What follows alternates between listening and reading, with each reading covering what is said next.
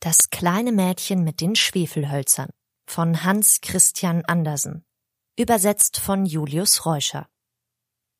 Gelesen von Sarah Fischbacher. Vorlesungszeit.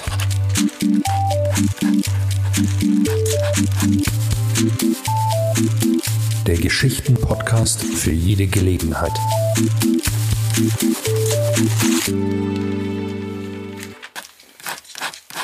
Es war fürchterlich kalt. Es schneite und begann dunkler Abend zu werden. Es war der letzte Abend im Jahre, Neujahrsabend. In dieser Kälte und in dieser Finsternis ging ein kleines, armes Mädchen mit bloßem Kopfe und nackten Füßen auf der Straße. Sie hatte freilich Pantoffeln gehabt, als sie vom Hause wegging, aber was half das? Es waren sehr große Pantoffeln, Ihre Mutter hatte sie zuletzt getragen, so groß waren sie. Diese verlor die Kleine, als sie sich beeilte, über die Straße zu gelangen, in dem zwei Wagen gewaltig schnell daherjagten.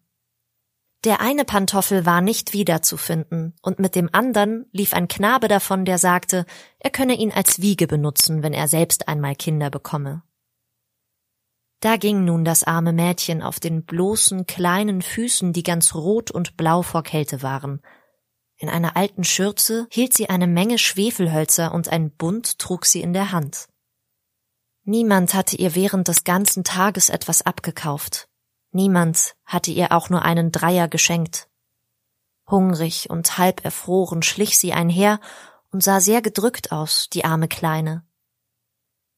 Die Schneeflocken fielen in ihr langes gelbes Haar, welches sich schön über den Hals lockte, aber an Pracht dachte sie freilich nicht. In einem Winkel zwischen zwei Häusern, das eine sprang etwas weiter in die Straße vor als das andere, da setzte sie sich und kauerte sich zusammen. Die kleinen Füße hatte sie fest angezogen, aber es fror sie noch mehr, und sie wagte nicht nach Hause zu gehen, denn sie hatte ja keine Schwefelhölzer verkauft, nicht einen einzigen Dreier erhalten. Ihr Vater würde sie schlagen, und kalt war es daheim auch. Sie hatten nur das Dach gerade über sich, und der pfiff der Wind herein, obgleich Stroh und Lappen zwischen die größten Spalten gestopft waren. Ihre kleinen Hände waren vor Kälte fast ganz erstarrt. Ach, ein Schwefelhölzchen könnte gewiss recht gut tun, wenn sie nur wagen dürfte, eins aus dem Bunde herauszuziehen, es gegen die Wand zu streichen und die Finger daran zu wärmen. Sie zog eins heraus. Ritsch, wie sprühte es, wie brannte es. Es gab eine warme, helle Flamme, wie ein kleines Licht, als sie die Hand darum hielt. Es war ein wunderbares Licht. Es kam dem kleinen Mädchen vor, als sitze sie vor einem großen eisernen Ofen mit Messingfüßen und einem messingenen Aufsatz. Das Feuer brannte ganz herrlich darin und wärmte schön. Die Kleine streckte schon die Füße aus, um auch diese zu wärmen, da erlosch die Flamme, der Ofen verschwand. Sie saß mit einem kleinen Stumpf des ausgebrannten Schwefelholzes in der Hand. Ein neues wurde angestrichen. Es brannte, es leuchtete, und wo der Schein desselben auf die Mauer fiel, wurde diese durchsichtig wie ein Flor. Sie sah gerade in das Zimmer hinein, wo der Tisch mit einem glänzend weißen Tischtuch und mit feinem Porzellan gedeckt stand, und herrlich dampfte eine mit Pflaumen und Äpfeln gefüllte gebratene Gans darauf. Und was noch prächtiger war, die Gans sprang von der Schüssel herab, watschelte auf dem Fußboden hin mit Gabel und Messer im Rücken, gerade auf das arme Mädchen kam sie zu, da erlosch das Schwefelholz und nur die dicke, kalte Mauer war zu sehen. Sie zündete ein neues an. Da saß sie unter dem schönsten Weihnachtsbaume. Der war noch größer und aufgeputzter als der, welchen sie zu Weihnachten durch die Glastüre bei dem reichen Kaufmanne erblickt hatte. Viel tausend Lichter brannten auf den grünen Zweigen und bunte Bilder, wie die, welche die Ladenfenster schmücken, schauten zu ihr herab. Die Kleine streckte die beiden Hände in die Höhe, da erlosch das Schwefelholz. Die vielen Weihnachtslichter stiegen höher und immer höher.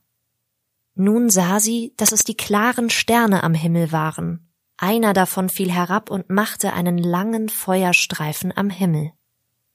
Nun stirbt jemand, sagte die Kleine, denn ihre alte Großmutter, welche die einzige war, die sie lieb gehabt hatte, die jetzt aber tot war, hatte gesagt, wenn ein Stern fällt, so steigt eine Seele zu Gott empor.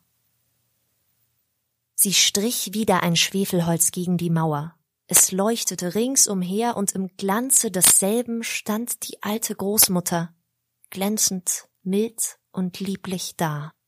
Großmutter, rief die Kleine, oh nimm mich mit, ich weiß, dass du auch gehst, wenn das Schwefelholz ausgeht, gleich wie der warme Ofen, der schöne Gänsebraten und der große herrliche Weihnachtsbaum.